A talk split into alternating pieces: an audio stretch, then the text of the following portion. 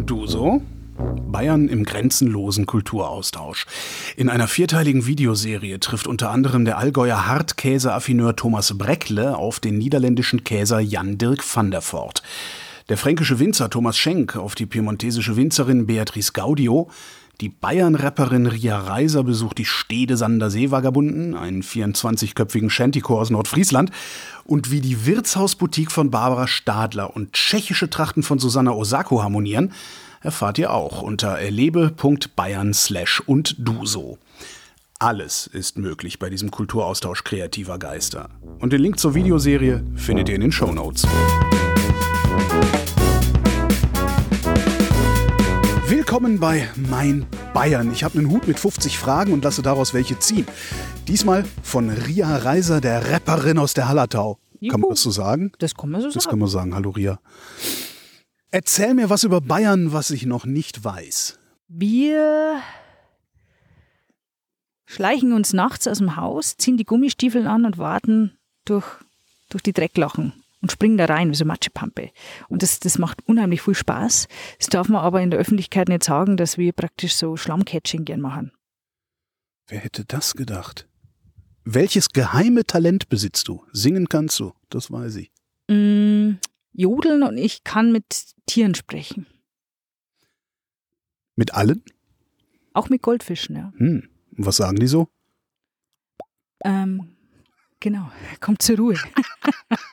Bring uns Futter. Beschreibe deine Heimat in drei Worten. Grün, gute Luft, ähm, Verbundenheit. Das waren vier Worte schon. Mhm. Na, Ich lasse gute Luft als eins gelten. mhm. Dann habe ich noch eins, oder? Drei. Nee, drei, eins. Immer noch eins. Blauer Himmel, hoffentlich meist. Haben wir gerade. Mhm. Was muss man in deiner Region erlebt haben? Also unbedingt, ähm, ich komme aus der Hallertau, ähm, die Hopfenanbaugebiete besichtigen. Ähm, in Empfenbach unbedingt beim Hopfenzupfen mal zuschauen. Hopfenzupfen. Ein Hopfenzupfer beim Empfibacher Hopferbauern. Ist Hopfenzupfen, ist das die Hopfenernte? Hopfenernte ab September, genau. Und ähm, Hopfenmuseum ist auch empfehlenswert in Wollenzach und unbedingt mal eine Brauereiführung machen. Ja. Ne? Wir haben ja genügend. Einmal mal können wir zuschauen, wie wird das gebraut, ein bisschen Biertasting. Unbedingt. Taxigeld nicht vergessen. Taxigeld nicht vergessen. Und natürlich ähm, ein Heisel weiter in Kelheim, was unglaublich schön ist, ist ähm, eine Schifffahrt zum Kloster Weltenburg. Da gibt es auch ein gutes Bier. Da gibt es auch super Bier, tollen Biergarten und natürlich den Donaudurchbruch mal live befahren, unbedingt. Was ist deine Lieblingsstadt in Bayern? Meine Lieblingsstadt in Bayern ist tatsächlich Regensburg. Warum? Sehr viele Studenten. Kleine- raten, du bist Single. Ich bin Single. das will ich auch bleiben, solange es Regensburg noch gibt. Ähm, wunderschöne alte Stadt, äh, römische Stadt, ähm, viele kleine Gässchen, viele kleine Shops, ähm, sehr liebenswerte Stadt, viele kleine Eisdielen, man kann da flanieren, kleine Cafés. Es ist so ein bisschen, erinnert mich ein bisschen an tatsächlich ähm, so eine italienische Kleinstädtchen war ich Florenz, so ein bisschen, aber es ist halt nicht, hat halt keine bunten Gemäuer jetzt in dem Sinn. Aber es hat auf jeden Fall diesen italienischen Touch, finde ich geil. Lieber Stadt oder lieber Land? Beides. Also, wenn du mich so fragst, Kleinstadt, also ich brauche die Abwechslung tatsächlich. Hm. Land ist geil, aber ich brauche immer wieder neuen Input. Ich möchte mich in einen Café setzen, ich möchte Leuten zuschauen, mich mit Leuten unterhalten, äh, möchte viele Menschen treffen. Ja, ich brauche beides. Bier oder Wein? Dann doch lieber Wein. Maß oder halbe? Lieber halbe, ich trinke nicht zu viel. Wie hast du als Kind deine Wochenenden verbracht? Meine Wochenende als Kind habe ich natürlich immer draußen verbracht, bin durch die Wälder gestreift, durch die Matschepampe Mit gesprungen, Gummistiefeln. mit Gummistiefeln. Im Hellen. Genau, wir hatten auch einen kleinen Bauernhof und viele Tiere, mit denen war ich immer ja, draußen unterwegs. Ich hatte auch Pferde tatsächlich damals, bin ich dann oft ausgeritten. Also ich war immer draußen, wir hatten immer eine riesen, sagt man, Kinderklicke, Mhm. Jugendklicke, wir waren immer unterwegs. Kennst du einen bayerischen Trinkspruch? Bayerischen Trinkspruch, oh mein Gott, ähm, meine Gesundheit, Schw- Schwabs obi. Schwabs obi. Was ist dein liebstes bayerisches Sprichwort? Ähm, scheißt da nix, dann feit da nix. Dein Lieblingswort auf bayerisch? Mein Lieblingswort auf Bayerisch. Äh, ist das ist nicht ganz jugendfrei. also mein Lieblingswort auf Bayerisch nehmen wir mal, nehmen wir mal eins, ja, also eigentlich ist der Watschenbaum. Und der ist nicht jugendfrei? Der ist jugendfrei, den habe ich jetzt gerade rausgezogen, Ach so. weil der, das andere eben nicht jugendfrei ist. Wie ist denn das andere? Notfalls piep ich's aus. Ähm, oh, Ochswach die Brunskache. Versteht hier keiner. Das ist Gerhard, das ist Gerhard Polt. Und das äh, kannst du nachhören bei seinem, beim, beim Longline, ne, bei seinem Kabarett. Was ist für dich der Inbegriff bayerischer Gemütlichkeit? Der Inbegriff bayerischer Gemüse, natürlich Biergarten. Ne? Das Sitzen, Flanieren, ein Radl trinken, die Leute zuschauen, die Kastanienbäume, die Eichhörnchen. Das ist für mich Gemütlichkeit. Sich sein Brotzeit mitbringen, da einfach flacken, flanieren den ganzen Nachmittag. Was gehört denn zu einer perfekten Brotzeit?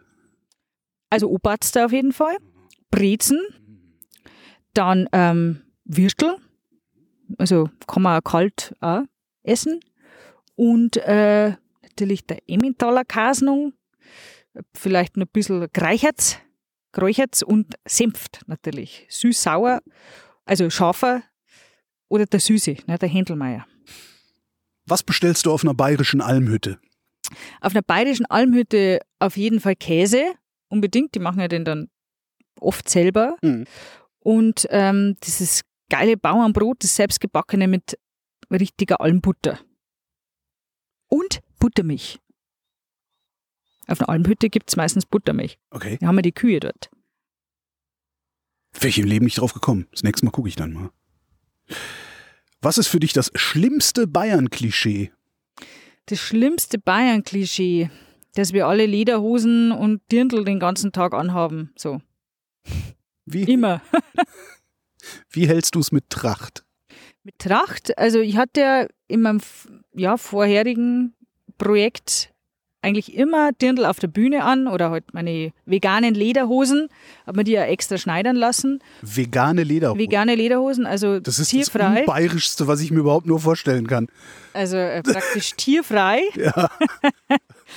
Eine Jeans-Lederhose tatsächlich, bestickt.